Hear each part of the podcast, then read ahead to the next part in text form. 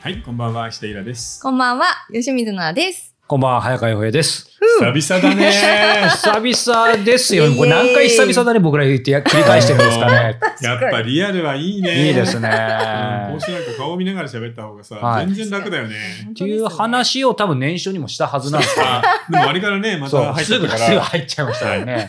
さあ、じゃあ今回の企画は何でしょうはい。はい。今回はですね、えー文庫本3000チャレンジということそで、うですね。おーはい。えーこれあれですよね、僕ら、この価格縛りで過去にもやったんだっけ、そもそも。最近もうボケボケで忘れちゃったんですけど。え、やってないんじゃない本買うのやったなんかやったような気がして、すいません。全然覚えてないんだけど。そうそれで、うんやっぱり3000ぐらいでやってみようって話だったんでね、すいません、僕打ち合わせ何もしてないんですけど。で、ね、さらに、えーそうです今日ね、この収録前に、はいえーここ某港未来ですけども、えー、丸善純駆堂さんの、えー店舗のね、ところで、用意ドンでね、そう3000縛りということでやってきましたが、まあ、イラさん一言だけ。いやー、あのね、改めてやっぱりリアル書店、街の本屋さんの素晴らしさっていうのを感じたね。そうですね。やっぱ、楽しいね。うん、なんか、楽しかっ書た。棚の間をああやって歩き回ってるだけで、はい。めちゃめちゃ気分がいい。 うん、ですよね。もうなんかマイナスイオンを浴びまくった感じの 本に確かに い。やでも本当そうですよね。うんなんかそのもう癒え選ぶっていうか、まあ今日その始まる前から楽しいし、選んでて楽しいし、読んでて楽しい。だから、うんなんかオチみたいですけど、こんなに本ってこのね、数百円から千円とかで楽しませてもらっていいのかってありますよいね。やめちゃくちゃ本当ちゃんと安いんだけどね。うんうんうんまあでもそれは分かる人にしか分からないので、はい。もう読まない人は一生そのまま死んでくれとは思ってますけどね、さすがリアル 収録初回からかかっ飛ばしてますはねい。じゃあ行ってみましょうか。はいはい3000円で選んだ、えっと文庫と新書、わね何自分のセンスで選んだんだはい。はい、じゃあ、よいくん。さあ、待ちに待った、えー文庫本3000チャレンジということで、ね、急遽ね、あの新書も OK ということを僕は聞いてなかったんですが、ますます悩みそうですが、なんとかね、3000円は超えないように、えー楽しく、いい本を探したいと思います。じゃあ、僕からいきましょうか。はい僕はまず、えーじゃあ、1冊目はですね、もうこれは王道ですね。えー、さくらんぼの丸かじりということで、おーえー、丸かじりシリーズ。まあ、本好きの方はね、はい庄司庄司さんねさん。はいね、はいはい漫画家でもあり、エッセイストとしても超一流ですけど、えーこれ第42弾ですね。庄司さんってさ、今もうは80いくつでしょ、今ねえーすとうごいんだよ。 85です。あのね、 は全然なんかボケないのよ。へーですよ でね。若い頃からずっと同じことやってんだけど、はい変わらず面白いんだよね。なんかいい意味でずっと文体もそのなんかエッセイの雰囲気も全部変わんないですようん庄ね司。さんなんかもう本当に庄司文体だよね。はい。へーそう、なので。ちなみにこれシリーズじゃないですか。はいはいなんとかの丸かじりって、このタイトルに何か意味があるんいですかや、その話。も、さくらんぼの丸かじりとか、うなぎの丸かじりとか、タコの丸かじりそう、ととんかかね。つかなとかなんかあうんっうんて、基本的に要はね、食べ物の話を面白おかしくエッセイで書いてるんですけ内容どと、うんまあ当然ね、庄司さんの絵絵も入ってたりで、へうーまあその辺がこう、なんて言うんでしょう。ただの、ただのグルメのエッセイともいそうだね。言えないんだただな庄司なさて言うんがんだろうさ、小説のベストセラー作家でずっと売れてるって人はいるけど、はい。うんエッセイストでこれだけ売れるって人は本当いないんだよねい。やすごいですこよの人はちょっとそういう意味ではね、モンスターなの。うん。へーしかもさ、食べ物エッセイ40冊書ける人いるいや、ほんとほんとほんすごと。もう何もかも食い尽くしたろ、普通。うんうんうん。いや、でもね、タイトルもやっぱセンスあります。これ、さくらんぼの丸かじりの表題の多分、えっ、と、エッセイもあると思うんですけど、普通に見るとね、うんえー、ぶっこみ飯出現、ポテトチップ解放運動、えー夢の納豆かき混ぜ機と かね、えースナック菓子ポリポリとかね、これだけでね、読み たいの満載なのそうで、ねすごいお茶目なタイトそルだう、なのでうね、ん僕もこう見えて、あの、普段真面目ですので、たまにね、こういうのを読んで、ちょっと息抜きようと思ってて。うんなんかさ、庄司さんのエッセイって、僕のイメージだとさ、空港の本屋なのよね。ああ、そうですね、そこなでんかね。読むもんないな。そうそうそう。で、なんかちょっとめんどくさいの嫌だな。そうそうじゃそあ、う。庄司さんのでも一冊読んどくそうかな買んっですとよくかみたいな感じがあるかな。へーあともうくたくたで。疲れた時に寝る前にちょっと読むとかね。うんななるほんどかその時にそ。うだえねー、すごい興味あります。そうなので第42弾ということはで、いしかも、うんえーもちろん690円ということでね、ちゃんと文おい文庫本価格で、えはーい一冊目はこれでした。はい。じゃあ、ひろさん、行ってみましょう、次。はい、皆さんこんにちは。えっと、なんか今日文庫本を選ぶっていう話で、全く下見とかしてないので、ちょっといい本が選べるかわかんないんですけど、あの頑張って皆さんに何かお届けできるように探したいと思います。また後ほど。私はじゃあ一冊目は、うんえー早川文庫の、うん。えースノークラッシュ、えーニール・スティーブンソンおいやースノークラッシュを選んでくるってセいうンのスいはいですね。これ SF 好きの人の間ではざわついてると思う。ざわついてるあ、。そうなんですか、うんそう、 なぜか。そう、SF はなんかこう、やっぱ、おとらじを始めてから何回か読む機会があって、あなんか自分結構 SF 好きなんだっていうことに気づかせてもらったので、今日は絶対一冊は SF を入れようというふうに思っていたんですが、うんうんなんか、選ぼうと思っていた本がなくて、うんで、たまたま手に取ったのがこれだったんですけど、まあ、この、惹かれたのが、あの、オンライン上にその仮想世界のメタバースが築かれた近未来のアメリカが、うんえー舞台になっていて、そうねま。あ主人公がヒロっていう、まあ、日本人っぽい名前だったっていうことと、なるほど。あとこのヒロ君は、あの、アバター技術を開発した凄腕ハッカーっていう設定で、しかも30分以内に配達できないと、その死が待っているっていう、かなり危険な、そのそうマフィアが経営する高そうなの速よデリバリーのピザの配達面白い人っていう、その主人公のまあ設定がまずうん面白いなっていうのを思ったのと、うんあとそのスノークラッシュっていうのは、あの、薬物、ドラッグのうんあの、うん名前みたいなんですけど、で、これをベタバースで出会った男の人にスノークラッシュっていうそのドラッグを試してみないかって誘われたことがきっかけで、うん事件に巻き込まれていくっていう、この、すごいちゃんと予習したね上下。まだ読んでない小 説、そうここまでまだ語読るんって。でよないく調べ たね。すごい。でもこれ、これただ上巻なんで、もう一冊この分厚さのそ本があるっていう。そうねそうなんですよ。うちょっとう。読うんでみます、ん、で、この SF は、まあ、まあ、なんで有名かっていうと、うんメタバースっていうのをスティーブンソンが発明したんだよね。そうなんですかこれ古いんですかこれすごい古いの。もうそそれを十聞こ何年前だからあもう。その時にベで、タそバーのスを時一回出てて、で、今回メタバースが周りで騒ぎになったんで、もう一すげ回、えちょっとごめんね、表紙を新しくしはいてうん出し直したの、あ早川が。そうなんですよ。うん先に定義してるんだ。ただもう最近ね、あんまり新装版っね、てス書テいィーてあるブンスンは SF から離れていて、うんうん七人のイブっていうあの、月がいきなり崩壊するっていうええパニック小説書いてるけど、えーさすがもう先行ってるんそれだも面白。 そうそうなんだ。うん月が崩壊か。そうえー、そう、スノークラッシュを選びました。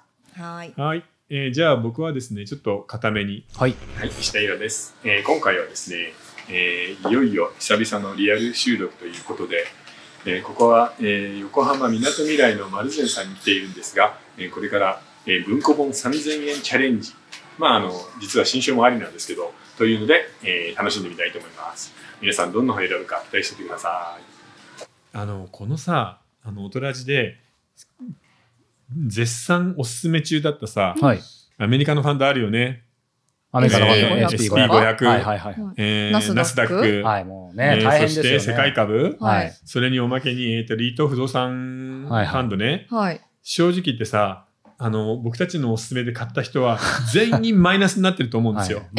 まあ、まあナスダックレバレッジとかやばいですよね。やばい。やばいです。マイナス30%本当にそう、ね去年だって SP のいい時だって22%とかそう3%ですとねかあったじゃないそ,、はいはいれが今その SP500 でさえマイナスに沈んでるんでやばいうんで正直言ってまだ2年ぐらい沈んじゃうと思うんだよね。そうでしょうね。ということで、えー皆さんのですね精神安定剤を一冊お選んできましたこ。れはさすが。なぜこんなことになる嬉しの、うんはいこれです。講談社現代新書のですね、はい教養としての金融危機へーもうあのこの宮崎雅人さんっていう研究者、はいなでも元はあの大倉市の人なんだよね。うんえなんでー大倉省で、まあ、あれこれとやった後、今はあのどっかのシンクタンクみたいなところにいるらしいんだけど、この人が過去100年、いろんな金融危機がありましたよね。えー大恐慌、うんえー日本で言えばバブル崩壊もあったし、えー最近で言うとアジア通貨危機、ありましたねヨーロッパのギリシャ危機、はいもう、で、リーマンショリーマンショッッククもあったし、不動産が壊れたの何だったっけサブプライムローあ、サブプラサイムブプライムローンがはじけン。たそやうつだね。。はうい。んそういうのの共通点を探しなあ、がら面、白い。あのー金融危機ってこういうもので10年に1回これからも起こるし、うんでちょうど今これから2年ぐらい多分、まあ、すごい不景気が来るんだけど、うんうんその構造なんかをちゃんと物語形式ストーリーで一気に学べるといういい面白そうな本なんですよ。なので今ちょっと経済に興味がある男の人うん特にあの大人の視聴者って30代40代の男性が多いんで、うんその人たちにこういうの一冊読んでおくとうん。あのビビらないで済む。う。うんんあ、と、あ確かの、に会社でこういう話をちゃんとできると、うんこいつは賢いと思われる。あーそれは間違いないのでう、んぜひ、教養としての金融危機を読んでみてください。いや、面白いと思いますよ。僕まだ読んでないけど。。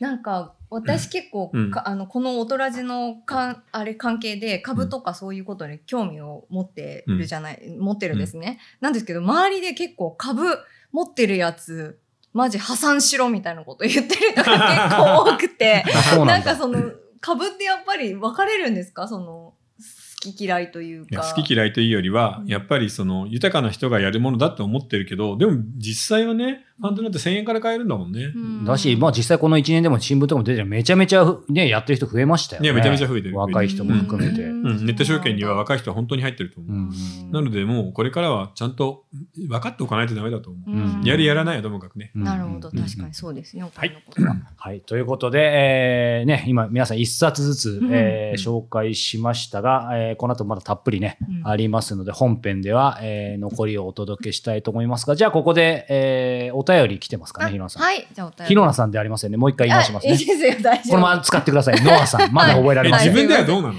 や自分でもノアさんってやると自分パはッて振り返れる。振り返れないですね。 ここでしか使ってないから。まあいいや。あ逆にねは。はいいそうなんですよ。じゃあ、まずお便りから。小説家になるにはシリーズがとても勉強になります。いつも楽しく拝見しています。ということでお便りいただいています。じゃあ続いて、えー今日はですね、あの、本の回ということで、はい本に関するあの質問をまとめてみました。うんえーまず一つ目、えー現在、写真にのみ、めり込んでいる大学2年のものです。へええー想定に関しての質問です。はい。本の想定の仕事をいただくにはどのような方法があるでしょうか、うん例えば、えー持ち込みなどで採用されるケースはありますか、うんそれと皆さんが池袋シリーズの中で一番気に入っている想定はどれか教えてください。ちなみに僕は、えー最新刊の炎上フェニックスがとても気に入っています。うん。本屋に置いてあるものを見て、ものすごく痺れました。うんということで。センスいいもんうんね。池袋の新うんあ人れ想いいで定すよは。ね。あのね、想定家になるには、えっ、とね、なかなか難しいのよ。うんうん。あ、そうなんですか要するに、割と人間関係とコネクションの世界なので、あーだから想定をやっているデザイン事務所に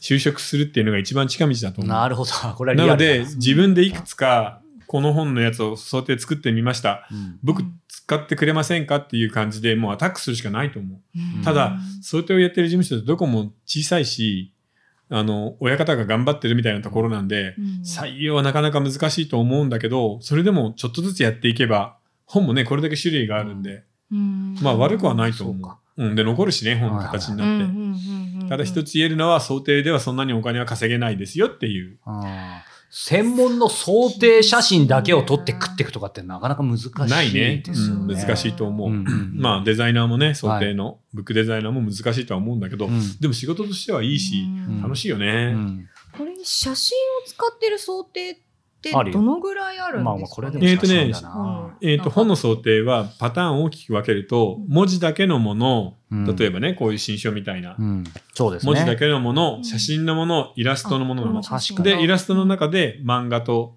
CG っぽいイラストもあればうんうんねおとぎ話的なうん絵本みたいなイラストもあってでいろいろなんだけどまあ正直写真とイラストの割合は半々ぐらいだと思うう。んなので写真のイラストの表紙もいっぱいあるよ。ううんうんうんんうんまあでもこういうちょっとなんて言うんでしょうあのインテリジェンスな仕事ってやっぱイメージがなんとなくあるじゃないですか、本に関わる仕事って、だから人気な仕事っぽいですよねなんかい。やでもそんなにはいない。ニ希望ッ者チはは、ニッチはニッチかもしれ一ない。つはニッチなんだあの、うん本がちゃんと読めないといけないからね。そもそもね。うん、あ想定家なので原稿をもらって読んでその中からイメージを作っていくんで名前だけ聞いてなんて作品読まなかったら作れないじゃんそりゃそうでしょなんだ、あー、あすごい感動しました確かにそうですようね、んうんそうか、確か単にそうだ純になんか適当にその辺でバッて取ってきて、うんいあやの全表然紙にしてるわけじゃないやですそんなことよできね。ないよね そりゃそうでですよね。作品を伝えないといけないからねあでも確かになんかね、まあ、イラさんも新聞あの連載もされてたと思いますけど、それ逆に挿絵ね、書いてくれる方もいるじゃないですか。うんだから、まあ、その一流の方も新人の方もいるかもしれないです当然その小説、うん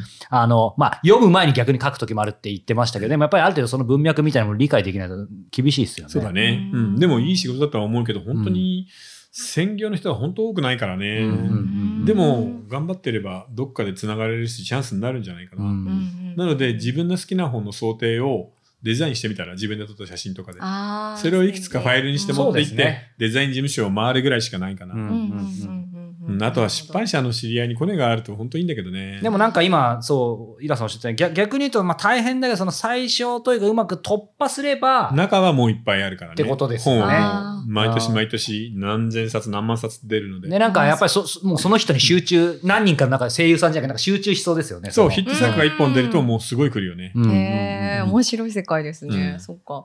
なんか、どうしますあの、好きな表紙。えー、でもありもうますか覚えてないよねそうですよねんなでも確かにまあ一番、あの調べてみ、ねたけどあのフェ、フェニックス、炎上フェニックスはやっぱり印象的ですよ。ですよね一番新しいから僕はっていやっうのもぱり一ある番最初のやつかな。うー。うんん、あの、新坪さん、えーカメラマンは新坪さんっていうはいかっこいい人が撮ってくれてるんですけど、うんやっぱり一冊目が本当フレッシュだったよね。うんうんへーそれ以降ずっと新坪さんなんでうん、鳩のもいいね。確かにいいですね。うんいい。